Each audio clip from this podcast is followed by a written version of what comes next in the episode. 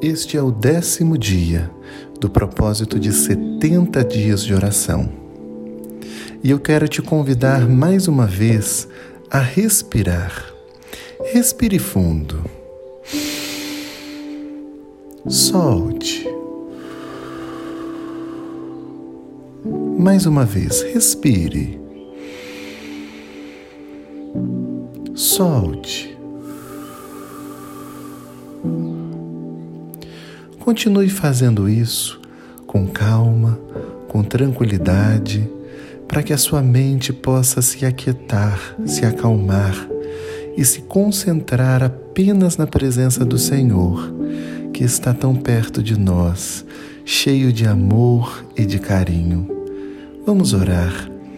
Espírito Santo, nós estamos buscando a tua presença porque te amamos, porque te desejamos, porque te queremos e nesses 70 dias de oração, nós estamos te buscando, Senhor, porque nós cremos que Tu és um Deus que está pronto a agir, nos moldando, nos transformando, ó Deus, cada vez mais parecidos com o Senhor Jesus.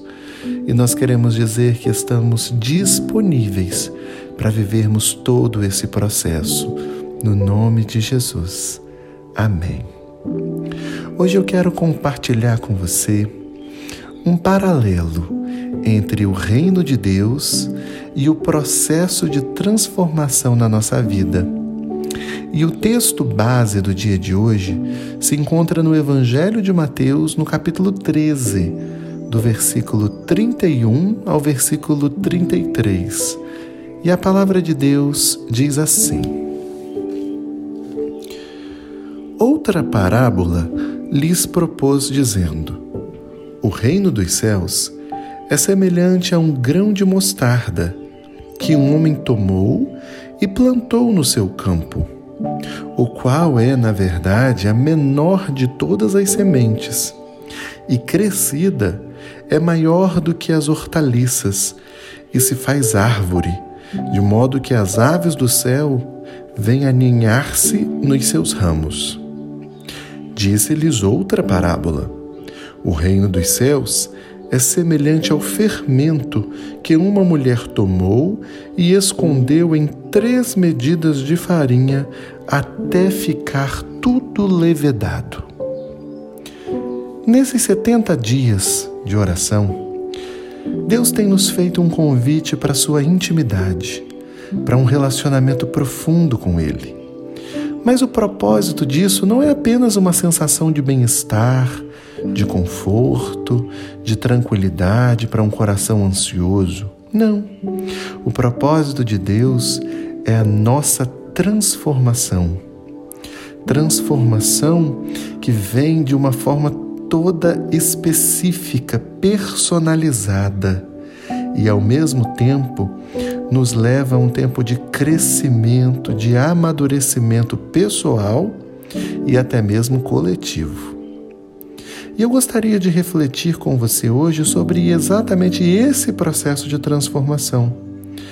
E eu quero utilizar o que Jesus fala a respeito do reino de Deus para pensar um pouco em algumas características. A primeira delas é que a transformação começa pequena, mas aos poucos ela se torna muito significativa. Comparando isso ao que Jesus nos disse em relação ao seu reino, ele fala do grão de mostarda, que ele é pequeno, mas ao final ele cresce e se torna grandioso, a ponto de alcançar outras pessoas, ou melhor, a ponto de trazer abrigo para as aves do céu.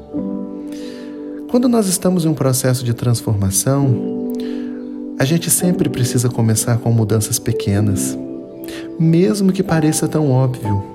Porque se você não valoriza as pequenas coisas, você não vai conseguir mudar nas grandes. Por isso que Jesus está falando que o reino de Deus começa pequeno, porque assim é no nosso interior. Começa nas mudanças de palavras, em pequenas decisões do dia a dia, em separar um tempo para estar com Deus, ou até mesmo em uma atitude de desacelerar em tudo que você está fazendo. Ou então, em começar a refletir sobre como você deveria dedicar mais tempo para coisas que são realmente importantes e ir uma a uma, abrindo mão das distrações que te impedem de estar com Deus. E aí, da mesma forma como Jesus fala de uma pequena semente, não despreze o plantio dos pequenos grãos na sua vida. Grãos bons, sementes boas. À medida em que elas vão crescendo, elas vão se tornando cada vez mais significativas. À medida que você vai aprendendo a falar o que é certo, o que é correto, aquilo que é louvável, aquilo que é motivo de gratidão, de adoração ao Senhor, a transformação vai se transformando em algo maior, vai se tornando algo cada vez maior. Um segundo ponto que nós precisamos pensar é que a transformação, se comparada ao reino, ela começa invisível, de dentro para fora. E segundo as Escrituras, a gente pode pensar que tanto a semente, o grão de mostarda, quanto o fermento, eles iniciam a sua ação em processos ocultos nós não vemos a semente germinando porque ela está oculta debaixo da terra.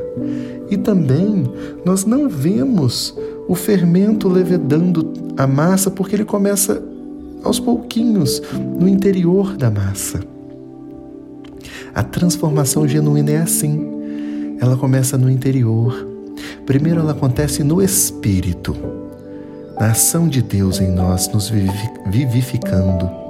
Depois ela vai alcançando a nossa mente, mudando a nossa maneira de pensar, alcança as nossas atitudes, vamos repensando e tomando outras decisões de comportamentos diferentes. E alcança também as nossas emoções, para que até o nosso sentir seja mudado de acordo com aquilo que o Espírito de Deus deseja. Por isso é que nós não podemos ficar dependentes do reconhecimento de outras pessoas em relação ao que está mudando na nossa vida. Porque elas verão resultados apenas depois de determinado tempo ou de determinado nível de crescimento. É nesse momento que nós temos que pensar que não adianta mudar um dia e querer que todo mundo te aplauda, não. Todo processo de transformação precisa mudar padrões, e você vai precisar mudar mais de um dia, semanas, meses. Isso significa criar novos hábitos, novas formas de fazer as coisas, nova maneira de enxergar a vida. Por isso é que nesse começo a disciplina se faz fundamental. Porque nem todos os dias você terá o reconhecimento do que está acontecendo. Mas se você sabe e está comprometido com o que Deus está fazendo em você, você não desistirá. E eu quero te encorajar. Não desista. Continue mudando. Um dia você será reconhecido. Mas Deus, que já está vendo tudo, ele já reconhece o que está acontecendo com você.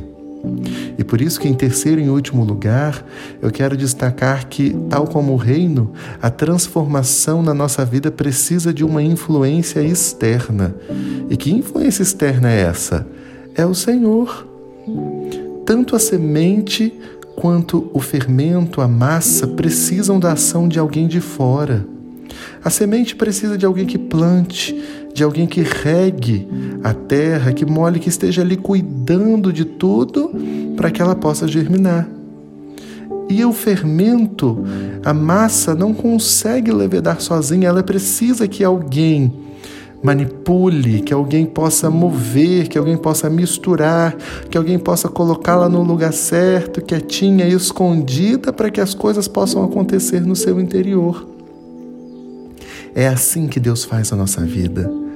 Deus planta o processo, Deus rega, nutre, Deus mexe conosco, Deus move circunstâncias, relacionamentos para tratar e treinar o nosso coração, ainda que pareça desconfortável, mas ao final ele sempre está ali, observando tudo, cada detalhe e agindo para que esse processo seja o melhor, seja maravilhoso, seja duradouro, eterno e inesquecível. Então, permita que o Senhor direcione cada passo da sua vida, porque certamente o resultado será tremendo, será surpreendente. Vamos orar? Senhor, mais uma vez nós queremos declarar que estamos abertos ao teu processo. Ainda que não estejamos enxergando o Senhor, ou então ainda que outras pessoas não estejam reconhecendo o que está acontecendo. Hoje nós assumimos o compromisso em tua presença de, nas pequenas coisas, sermos fiéis, nas pequenas coisas, sermos engajados e envolvidos, e entender que é devagar, é de dentro para fora, é na base da disciplina, do esforço, da submissão diante da Sua santa presença que nós vamos viver tudo aquilo que tu tens. Alcança a nossa vida, Deus, no nome de Jesus. Amém.